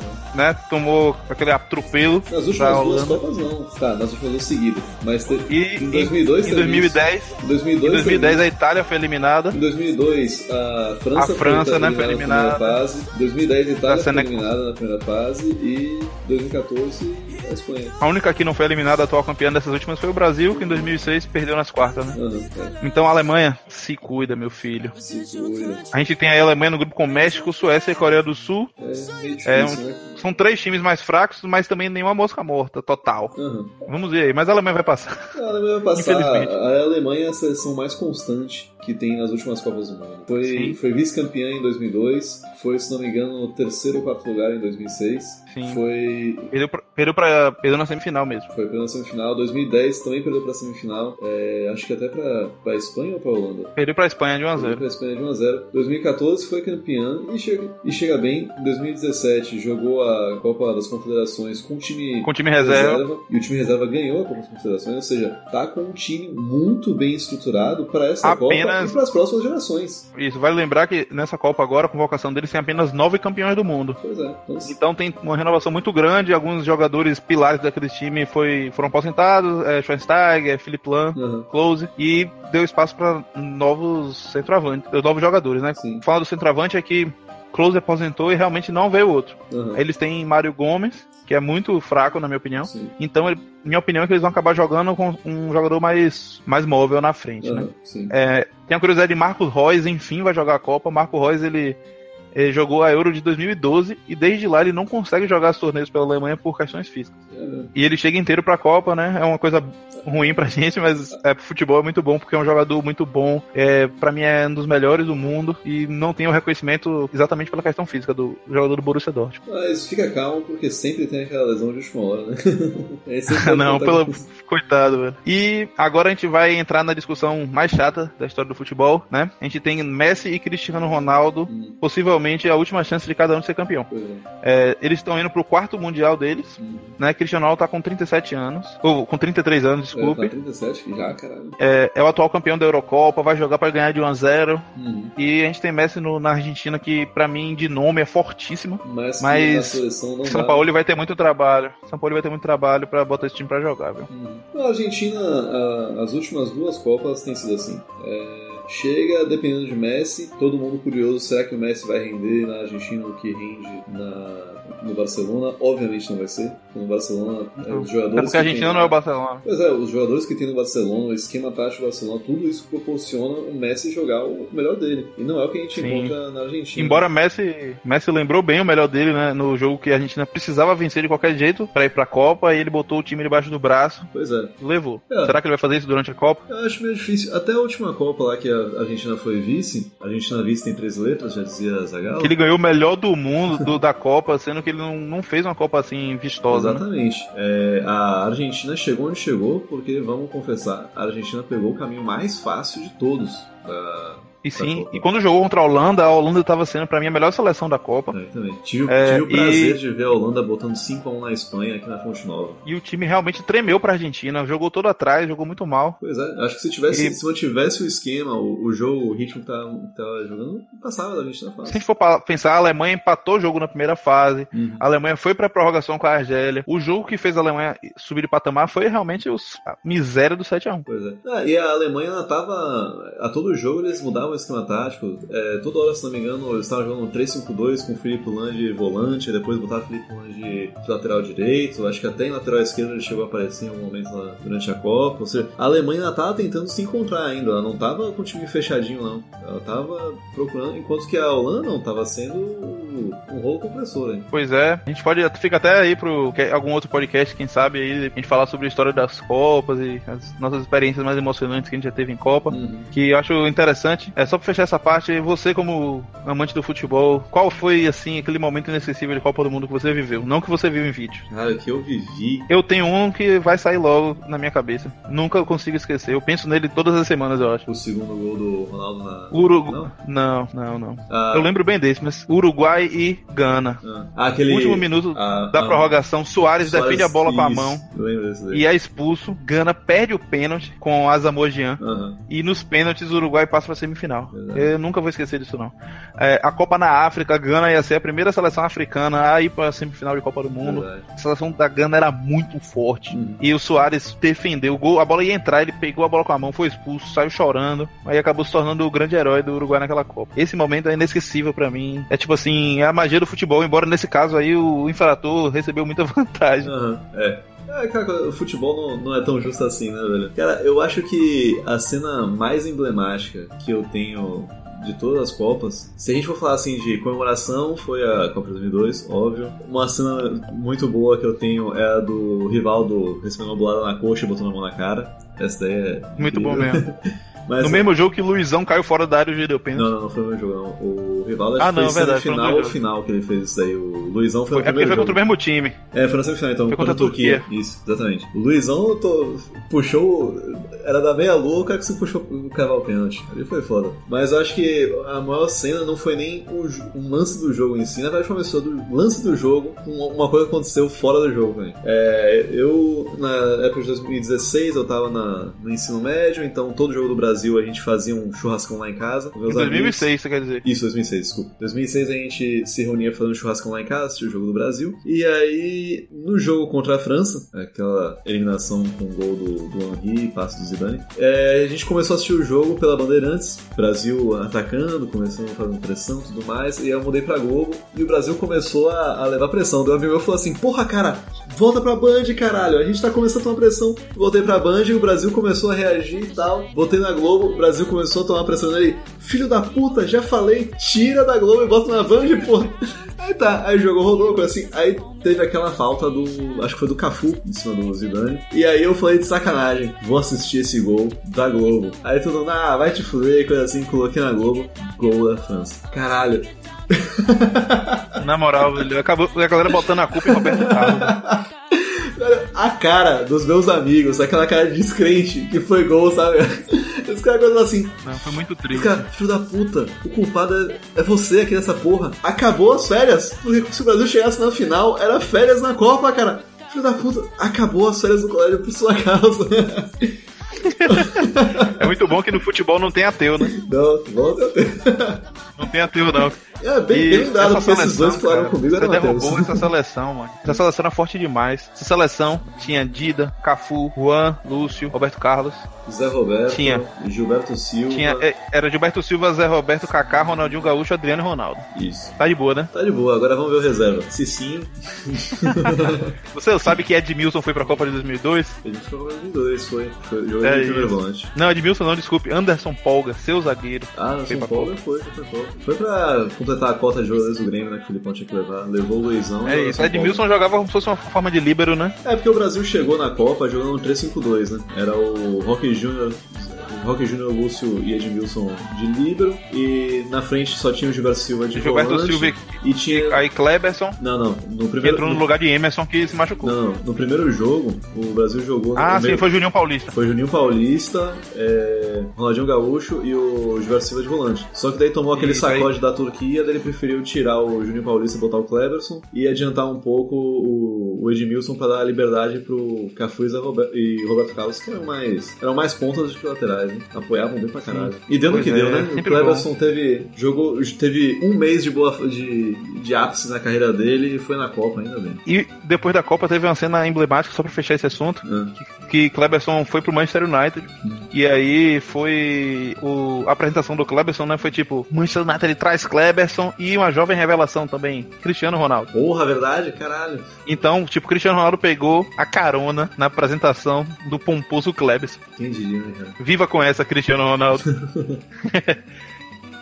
E aí, vamos aos palpites? Bora, vamos fazer polêmica agora. Eita, já tô vendo, velho. Mano vai eliminar a Alemanha, Brasil, França, todo mundo na primeira fase. Então, como é que vai funcionar isso? O- a gente não vai fazer nada muito, muito longo. A gente vai falar sobre os grupos. É, se alguma seleção chamar a atenção de alguma maneira, algo que você queira colocar, Uhum. né? A gente vai dizer quem classifica de cada grupo. A gente vai dar- dizer qual vai ser a nossa final. E a gente vai dar nosso palpite pra artilheiro da Copa, pra melhor jogador da Copa e revelação. Uhum. Tá bom? Beleza. Vamos começar com o grupo A. A gente tem Rússia, que nunca passou da primeira fase da Copa. Uhum. Arábia Saudita, Egito, do menino Salah e Uruguai. Hum. Eu vou dar logo a minha opinião. Pra mim, o Uruguai passa em primeiro. Sim. Tem camisa, tem Soares e Cavani, Uhum. seleção forte, técnico há muito tempo. Sim. E o segundo lugar, pra mim, a Rússia vai ficar de fora. É, o Egito vai pegar carona no, no Salah, que a fase é muito boa, além da seleção do Egito não ser tão besta assim, não. Hum. É campeã da Copa das Nações Africanas, as últimas duas. É, se classificou de maneira emocionante nas eliminatórias. Uhum. Chega pra Copa com certa moral, né? Chega com talvez o, o jogador com a melhor fase hoje no futebol mundial. Uhum.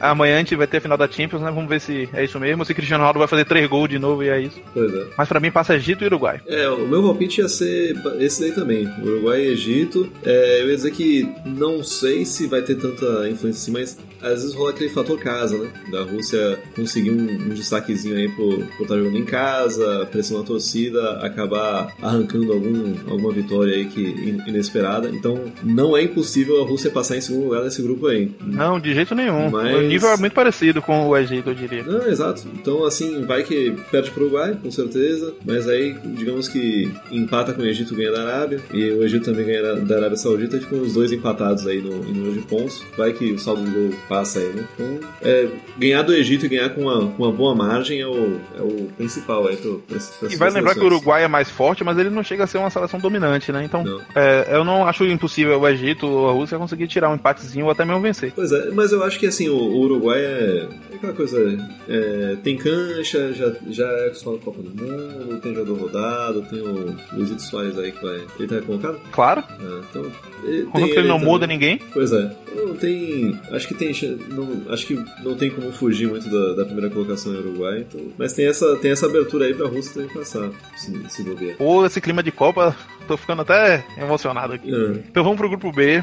Né? Não tem A discussão, tem- né? Não tem muita A discussão. gente tem Portugal, a gente tem Espanha, Marrocos e Irã. Uhum. Qual quem passa, Maninho? É, Portugal e Espanha. Eu acho que Portugal passa na frente da Espanha, esse dúvida. Até. Você acha? Eu. Eu, eu concordo, pra mim passa Portugal e Espanha, acho que a Espanha passa primeiro. Eu acho que a galera tá esquecendo até um pouco da Espanha, mas é um time que vem jogando bola. Hum. Eu acho que se a gente for pegar a Copa como um todo, a gente tem um patamar ali com França, Brasil e Alemanha. Uhum. E aí a gente tem um segundo patamar com apenas a Espanha, e a gente tem um terceiro patamar com a Argentina. Uhum. Eu acho, não porque de nome a Argentina pra mim tem o mesmo nível das maiores, Uhum. só que eu acho que a Espanha pode ser campeã, viu? Chega aí pra, pra brigar. Eu não sei porque a, a Espanha chegou na Copa de 2014 também com, com uma certa pompa toda aí, mas acabou bobeando. Foi eliminado na né? primeira fase. Na primeira fase. É. Então, assim, é, não duvido nada de, de Portugal ganhar da Espanha, mas aí é muito difícil da Espanha não ganhar do Irã e do Marrocos. Mas eu acho que Portugal acaba se classificando primeiro lugar para isso aí. Acho que Portugal consegue arrancar uma vitória. Então, beleza. Eu acho que, que Portugal e Espanha até empatam, mas a Espanha vai golear Marrocos e Irã e o Portugal vai dar 1x0 safado gol de pênalti.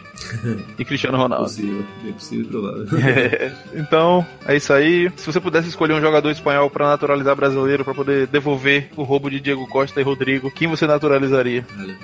E eu vou ser logo de cara. Eu, Sérgio Ramos. Sérgio Ramos? Eu não, lembro, não sei. Pra mim é o melhor zagueiro do mundo. Não, o zagueiro, eu acho que o Brasil não precisa de. Não tá tá precisando de zagueiro assim. Mas nessa aí o Brasil não tá precisando de ninguém, né? É, tem essa. Ah, cara, não sei, o, o Iniesta é um bom volante, mas a gente tá bem de volante. Talvez o Asensio. É, mas o Iniesta é foda também, né, cara? É. Iniesta é o melhor jogador espanhol, só que tá em decadência. É, já, já vai se aposentar, já, vai, já fez a despedida do Barcelona. Não, não, ele vai sair do É, Barcelona, né? fez Ele foi jogar no Japão agora. É. Então, beleza. Vai lá, puxa o grupo C aí, Mani Manente. Nosso grupo C, ele tem França, Austrália, Peru e Dinamarca. Eu acho que a França, se jogar o que, tem, o que vem jogando aí, passa em primeiro lugar tranquilo, se duvidar até com três vitórias. Mas talvez ela se aperte um pouco aí com... Tem um pouco de dificuldade com com a Austrália. A Austrália sempre provoca um pouco de dificuldade aí, mas acho que França passa em primeiro lugar. E fica aquela briga gostosa ali entre Austrália e Peru. Dinamarca não é uma sele- seleção besta, mas eu acho meio complicado pra Dinamarca seguir adiante. Pois é, né? A França passa em primeiro, pra mim é das seleções mais fortes. É, a gente tava falando ali sobre o Peru da sorte, né? Uhum. Então a França enfrenta o Peru, que dá ela um, um grande chance dela ser campeã. É, o- imagina, o Galo da França contra o Peru. Foda. Jesus Cristo. Essa realmente foi. Então tá, a gente tem França e Peru. Eu colocaria o Peru, mas é, suspensão de guerreiro, pra mim, praticamente aniquila qualquer chance. É, Então você acha que o Peru vai enfrentar uma dureza aí? vai, o Peru vai passar por uma época dura aí.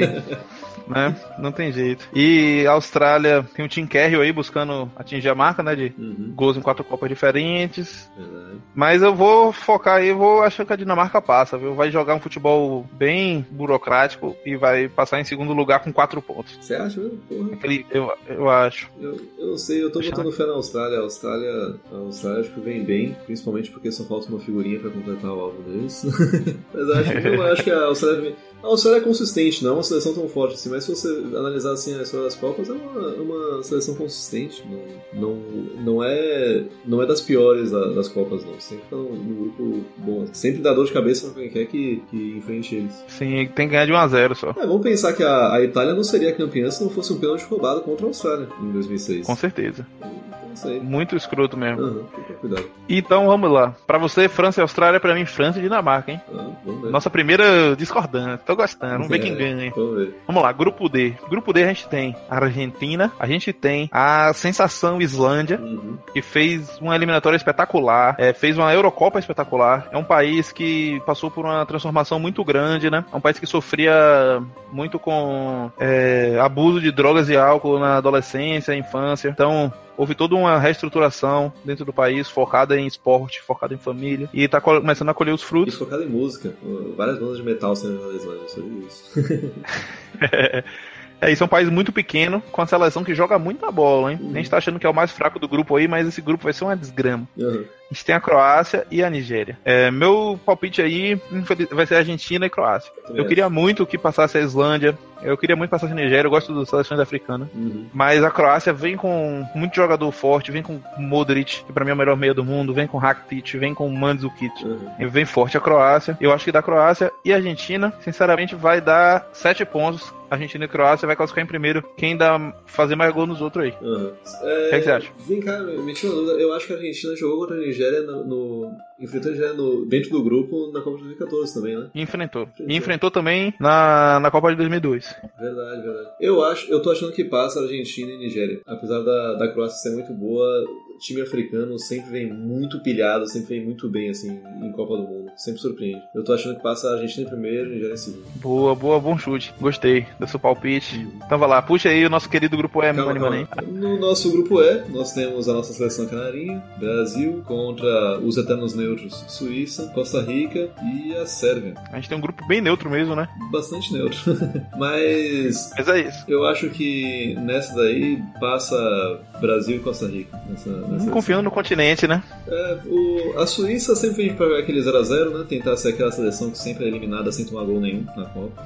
Mas eu acho que não, não, não foge muito disso daí. É Brasil e, e Croá, ou Brasil e Costa Rica ou Brasil e Sérvia vai passar. Mas eu aposto em Brasil e Costa Rica. Interessante, interessante. Eu acho que o, o Brasil vai pegar três jogos com todo mundo atrás. Uhum. Não, essa, Mas eu acho essa que- estreia do Brasil contra a Suíça, agora que que eu vi aqui é contra a Suíça. É, vai ser complicada. O Brasil, o- a Suíça gosta de jogar muito atrás. Quando é contra time forte, pior ainda. Joga todo mundo recuado. Aquele eterno estilo neutrão, tentando um empate. É da, da cultura deles, né? Vai ser bem complicado, mas é, eu acho que o primeiro gol do Brasil vai ser fundamental pra galera dar uma relaxada e ver que, que a Copa tá tranquila, dá pra, dá pra seguir a gente. Pois é, o Brasil corre muito risco de empatar algum desses jogos aí de 0x0. Não, eu tenho quase certeza que o terceiro jogo vai empatar. Deve ganhar os dois E- primeiros, mas o terceiro jogo deve empatar, que aquele jogo já, já joga um pouco poupando os jogadores. É, faz sentido. Mas eu acho que passa Brasil e Suíça. Uhum. Confio no Brasil e Suíça. Você colocou Brasil e Costa Rica? Brasil consegue. Massa, mas uma discordância, hein? É. Vamos ver se Navas vai pegar tudo de novo, igual na outra Copa, e vai passar a Costa Rica.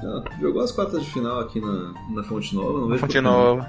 Foi, rapaz, que jogo incrível. A Holanda amassou, amassou, amassou. Navas pegou tudo. E o jogo foi pros pênaltis. Realmente inacreditável. Desculpa não assistir esse jogo porque eu estava fazendo show. Uh. Nosso Mani multifacetado. Pois é.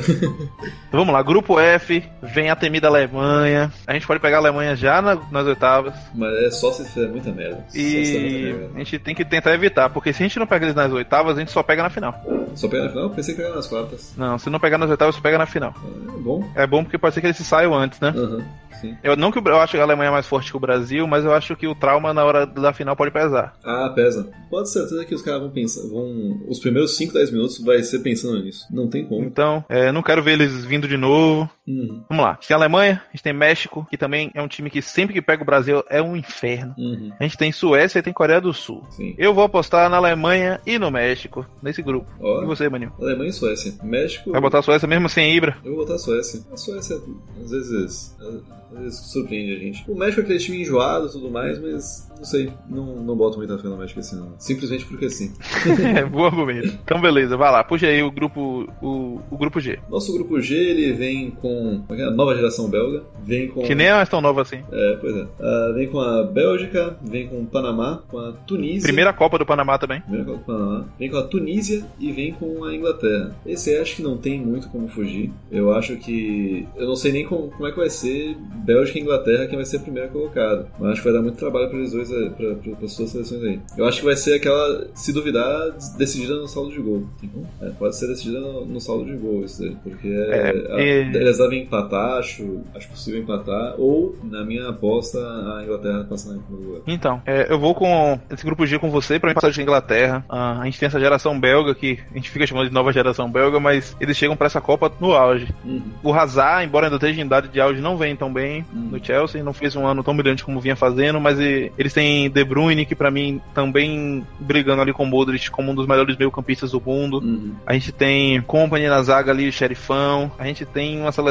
muito jovem. Muito jovem não. É muito forte. Muito forte. É, inclusive a gente viu que Nainggolan ficou fora. Então eles já estão até deixando os jogadores pesados fora. Então eles realmente têm um elenco forte. Uhum. É, falta camisa, né? Pois é. Fa- Falta camisa, mas eu acho que eles ficam em primeiro. A Inglaterra vem com uma seleção renovada, Uhum. com o Harry Kane comandando como principal estrela, como centroavante. Eu acho que, enfim, a Inglaterra tá tentando é, pegar o, o espaço que é dela, porque enquanto a Inglaterra estivesse encarando as seleções como Brasil, Alemanha, França, como se fosse igual, eles iam continuar perdendo. Sim. Então, essa seleção atual da Inglaterra se coloca no lugar de seleção média, Uhum. seleção média forte, Aham. e joga um, um pouco mais atrás. Sim. Jogou contra o Brasil na linha de 5 e empatou de 0 a 0 Hum. podendo ter feito gol em contra-ataque, né? É. Então é um, um time que vai jogar, vai ser duro de ser batido. Uhum. É, os outros times, a gente teve time da Inglaterra fortíssimos, mas que eram times frágeis. A gente teve um time da Inglaterra com um meio de campo com Gerrard, Lampard, com Joe Cole, Beckham, e o time não foi pra lugar nenhum. É. Então a gente tem que realmente pensar. A Inglaterra é um time que, das cinco conquistas, se eu não me engano, o Brasil se cruzou com ela em quatro durante a Copa. Uhum. É um time que dá sorte pro Brasil. Então, se a gente for pegar um time grande lá na frente, que seja a Inglaterra. Uhum. Então, pra mim, passa Bélgica e Inglaterra. É. E o grupo H, pra fechar, a gente tem Polônia, a gente tem Senegal, a gente tem Colômbia e a gente tem Japão. É o único grupo sem um- nenhum campeão. Uhum. Pra mim, passa Colômbia, é um time muito forte, muito forte, muito físico. E em segundo lugar passa a Polônia, que fez ótimas eliminatórias, vem embalada aí, um time também pra mim que tá sendo totalmente subvalorizado pelas pessoas. Eu acho que ela pinta como uma das possíveis surpresas da Copa aí. Uhum. A Islândia também, pra mim, poderia pintar como uma possível surpresa, mas infelizmente caiu num grupo muito forte. É. Porque quando o time passa pra segunda fase, já fica mais difícil, né? Ele cresce. Uhum. Mas no momento que você tem três jogos ali pra classificar, acho difícil pra Islândia. Uhum. Polônia não. Polônia acho que passa da primeira fase e vai dar trabalho, muito trabalho pra quem pegar. Não, com certeza. Ah, E você? eu tô achando que passa a Colômbia em primeiro lugar e a Polônia em segundo. Eu acho que a Polônia, aí, tá indo bem, tem o Lewandowski lá pra dar uma fazer uma diferença na hora que precisar. Eu acho que não foge desses dois aí. Eu também não sei dizer quem vai ser o primeiro e quem vai ser o segundo, mas pra mim não, não tem como, acho que passam os dois. Senegal pode aprontar um, mas acho que Senegal não. Acho que nessa Não é aquele Copa- Senegal de- Não, não é o de 2002. Não é, não, Não, é, não é. de 2002. E pra você ter ideia, a Polônia, eu vou trazer aqui pra você os números. A Polônia jogou 10 jogos da eliminatória, Hum. com 8 vitórias, um empate e uma derrota.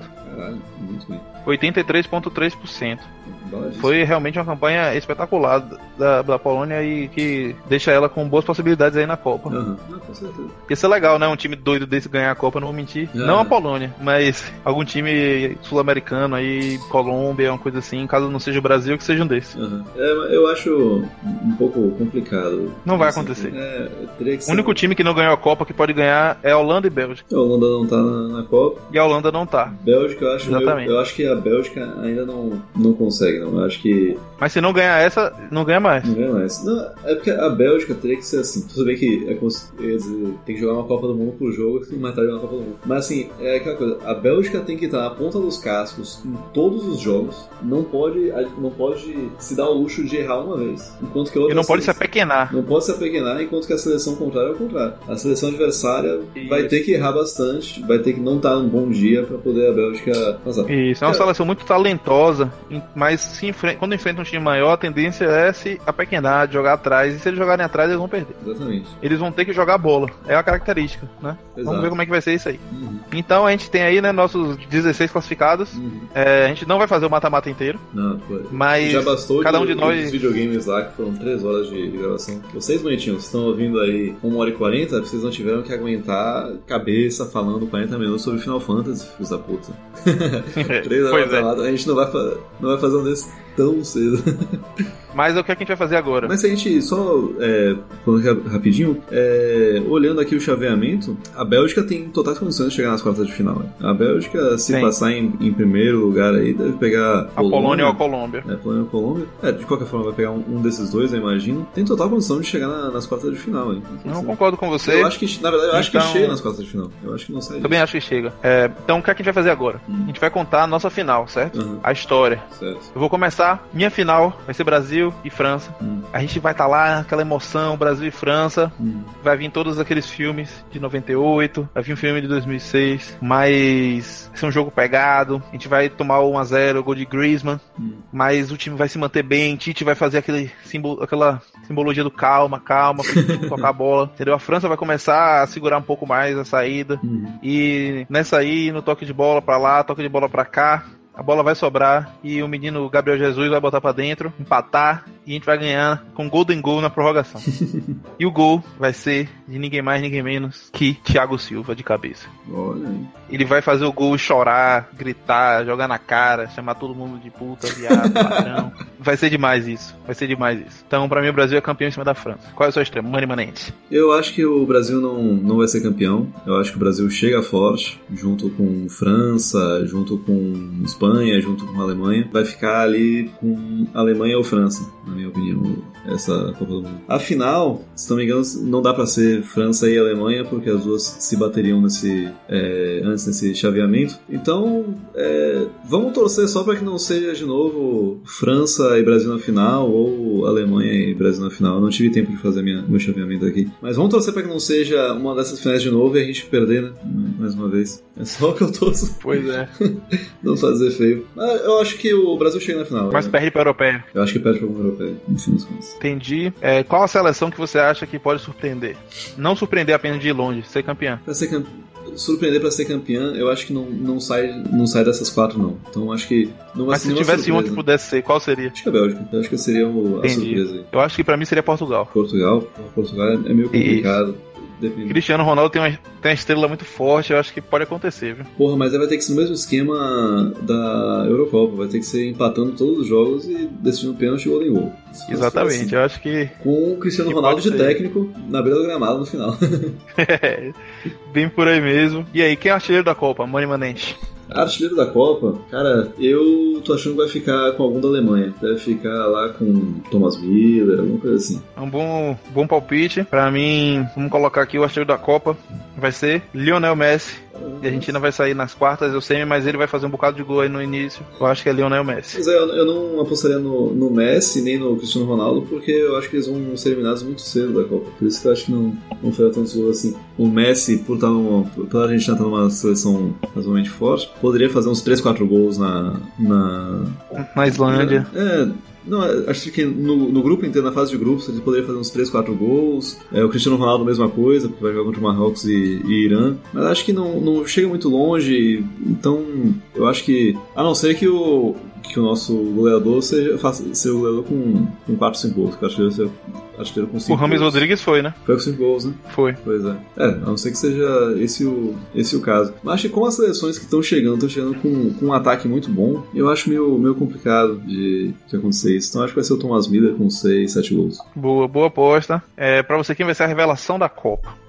Revelação da Copa em termos de seleção ou em termos de, de jogador? Não, em termos de jogador. Pra mim, a vai ficar entre Gabriel Jesus Hum, e Kylian Mbappé. Nenhum dos dois, obviamente, é uma revelação aham, em termos de time, mas, mas são dois jogadores de 19 anos sim. que chegam com, com muita vontade aí pra, pra mostrar serviço. Hum. É, eu acho, que, eu acho que de revelação a gente pode. Acho que eu vou ficar pelo Brasil também. Mas eu acho que não vai ser titular, mas eu acho que vai ser muito importante para um segundo tempo, para assim, para segurar o jogo, para puxar uns contra-ataques na hora que o Brasil estivesse tomando uma pressão. Acho que vai, ser, vai ficar lá pro Douglas Costa. Vai ficar com o Douglas Costa?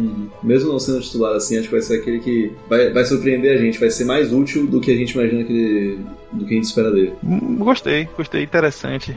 E quem vai ser o craque da Copa? Craque da Copa. É, Cara, vai, vai ser um gosto de. um gosto de, de vinagre na boca, aqui, mas deve ficar com, com o Neymar. Se o Brasil chegar longe assim, acho que vai ficar com o Neymar. Não deve ganhar o título de, É. de melhor da Copa, porque acho que no caso ele ter terminado antes. Mas eu acho que assim, o grande craque, assim, o que vai dar prazer pra gente ver, assim, vai ser Neymar ou o Cristiano Ronaldo, que tá vindo uma boa fase assim também, que tá vindo inteiro pro, Gostei. pra Copa. Falei esses dois, hein? É isso, né? Eu pensei em Neymar, pensei em Cristiano Ronaldo, pensei em Messi, pensei em Mila e pensei em Griezmann. Mas entre esses aí eu vou ficar com o nosso menino Neymar. Ele vai dar a volta por cima Sim. e vai, vai levantar a taça. Acho que assim, eu não gosto um pouco do Neymar pelo fato dele ser muito individualista. A Copa de 2014 é assim, menino Neymar era o dono da bola, não passava pra ninguém, tudo era pra cima dele, tinha um pouco disso aí. A gente tem que levar em conta também que tinha um problema da seleção não tá, não, não tá no, no seu auge, tá com vários problemas. Mas eu acho que se o Neymar superar isso, deixar de ser o, o Neymar mídia, aquele que quer ser melhor do mundo a todo custo, assim, evitar esse tipo de problema, eu acho que tem que conhecer o craque da Copa, com certeza. Porque bola ele tem. E, aproveitando que você falou que Miller vai ser o artilheiro, Hum. Miller tem 10 gols em Copas. Né? É, ele também tem a chance de ultrapassar Ronaldo e Close e se tornar o maior de todas as Copas. Você acha que existe essa possibilidade? Ronaldo- Ele tem que fazer 6 gols, né? É, Ronaldo Pra empatar com o O Close. Ronaldo acho que foi pra 14. O Ronaldo, fez Ronaldo tem 15, 15, Close tem 16. 16. Não, eu acho que ele não passa a Close. Não.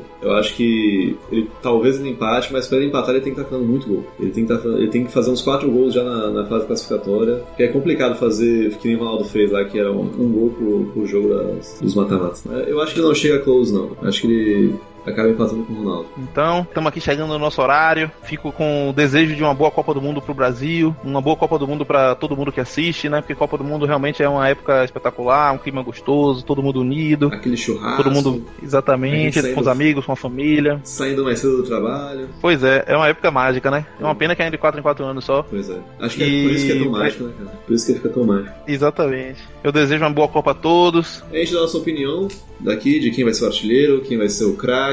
Você aí que, que é que nem eu, que se baseia só pelos álbuns da figurinha, ou você que é como o Roto, que tá mais ligado na, no mundo da bola, manda e-mail pra gente pro podcastmistureba.com, manda mensagem no Instagram, no arroba podcastmistureba, é, manda sinal de fumaça, qualquer coisa, e fala pra gente aí, que, pra você, quem vai ser o nosso artilheiro, quem vai ser o nosso, nosso nossa revelação, e o principal de tudo, quem vai ser a campeã do mundo, e não, acho que o mais importante de todos, quem é que tava errado aqui? O Roto ou o Manimanente?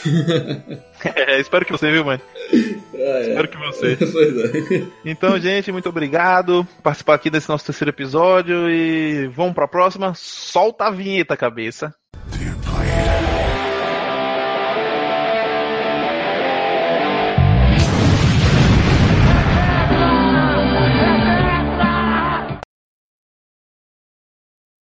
Porra, não sei, tô bem por fora da escalação da, da Espanha. Deixa eu olhar no álbum. eu falei, eu falei. Ah, Deixa o álbum sempre aberto aí na, na página correta. é, não, vou abrindo sempre.